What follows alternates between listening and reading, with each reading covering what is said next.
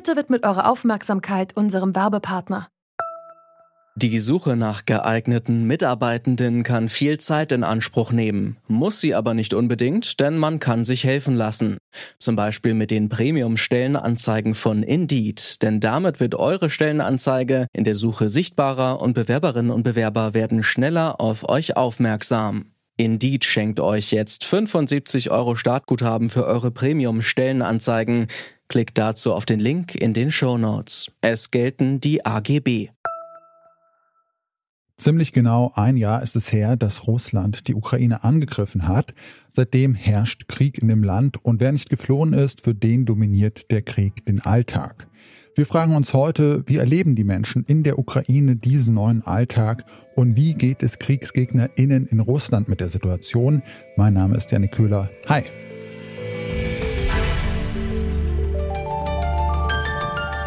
Zurück zum Thema.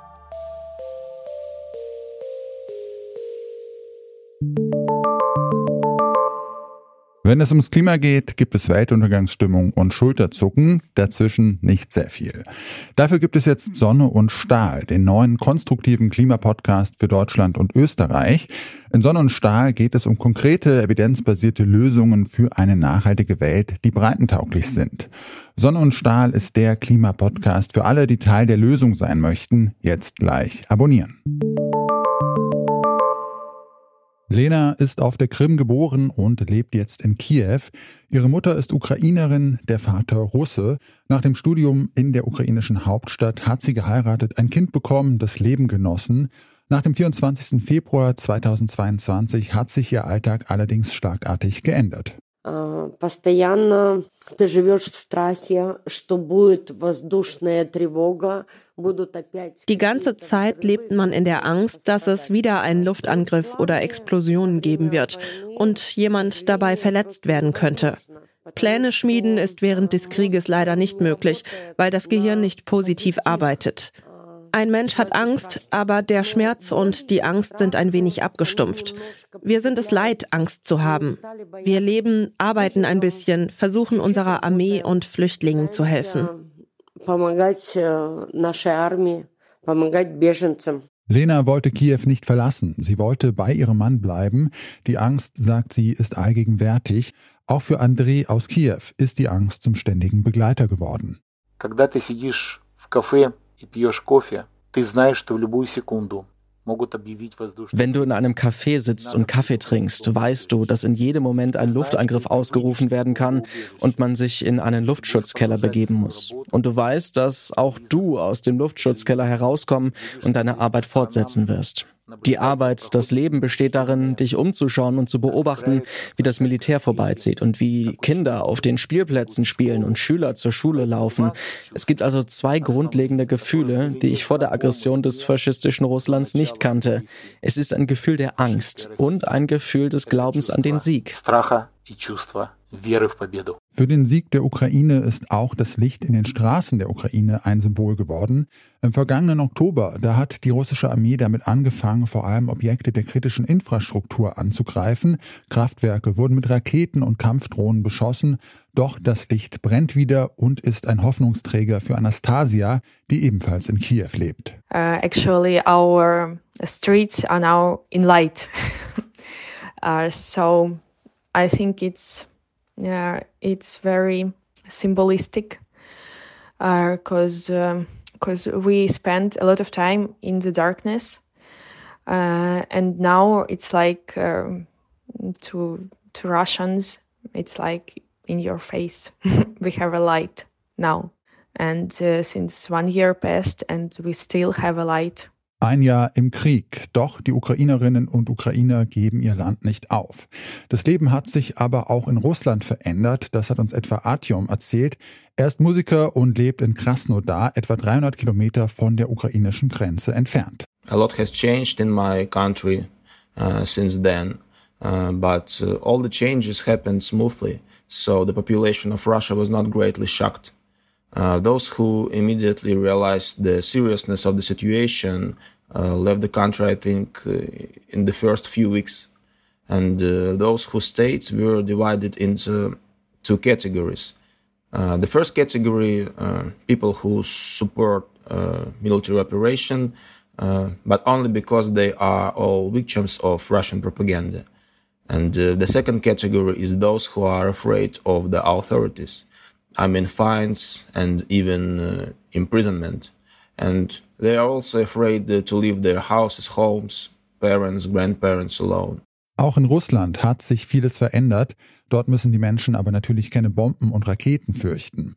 Natalia ist Wirtschaftswissenschaftlerin und lebt in St. Petersburg. Ihr Alltag hat sich nicht so groß verändert, sagt sie, ihr psychischer Zustand aber schon. Meine ganze Familie, meine Freunde und ich im Allgemeinen wurden von einer sehr großen Angst ergriffen. Und in dieser Angst leben wir seit fast einem Jahr weiter. Alexandra lebt und arbeitet als Filmemacherin in Moskau. Sie erzählt davon, wie der Krieg die Menschen in Russland spaltet und davon, wie schleichend das passiert. In meinem Leben haben sich die Beziehungen zu den Menschen komplett verändert. Viele habe ich verloren. Ich sehe auch in Familien eine totale Zerrissenheit. Sehr oft halten die Menschen an gegensätzlichen, einfach diametral entgegengesetzten Positionen fest. Das ist sehr schwierig. Mein Leben hat sich nicht nur plötzlich geändert, es verändert sich weiter. Artyom aus dem russischen Krasnodar, den wir vorhin schon gehört haben, sieht vor allem die russische Propaganda als Problem. Nachrichten über russische Verluste im Krieg dominieren die Medien, erzählt er. 19% I think of all news stories are about uh, losses uh, on the battlefield and uh, the war is now the main newsmaker. So it presses psychologically. Uh, but I cannot bring myself to believe that uh, everything will come to a global world conflict. Uh, otherwise, it would mean suicide.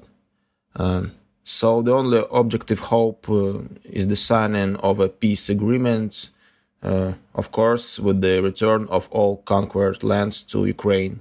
Auch Tatjana aus Moskau hofft auf den Sieg der Ukraine. Wir sind sehr hoffnungsvoll und wir glauben ganz fest daran, dass die Gerechtigkeit siegen wird und dass es Frieden auf Erden geben wird. Dafür beten wir. Anastasia aus Kiew hofft darauf, dass die Menschen im Westen und Osten nach dem Krieg näher zusammenrücken. I hope uh, that um, we will work on our uh, on our love to each other, on uh, love uh, east to west, west to east. I hope for uh, uniting of uh, Ukraine. I hope that people who were living in propaganda uh, will clear their, their minds um, and will clear their minds from the propaganda. An einen Sieg für sein Land glaubt auch Andri aus Kiew. Indem wir unser Land verteidigen, gewinnen wir. Wir glauben alle daran, deshalb der Glaube an den Sieg. Und an die Angst vor der Angst gewöhnst du dich. Sie wird vergehen. Sie wird sehr bald vorüber sein, wenn wir aufwachen und von den Fenstern das Klebeband abnehmen. Dann kommt die Zeit für den Sieg. Auch Lena aus Kiew glaubt, dass die Angst erstmal bleiben wird, aber auch sie ist davon überzeugt, dass ihr Land den Krieg gewinnen wird. Und wenn der Krieg vorbei ist, kann ich nicht sagen, dass sich unser Leben irgendwie ändern wird, denn wir werden wahrscheinlich auch Angst haben zu träumen. Aber das Leben geht weiter und das ist gut so. Wir glauben an das Beste. Wir glauben an den Sieg der Ukraine und den Rest werden wir überleben.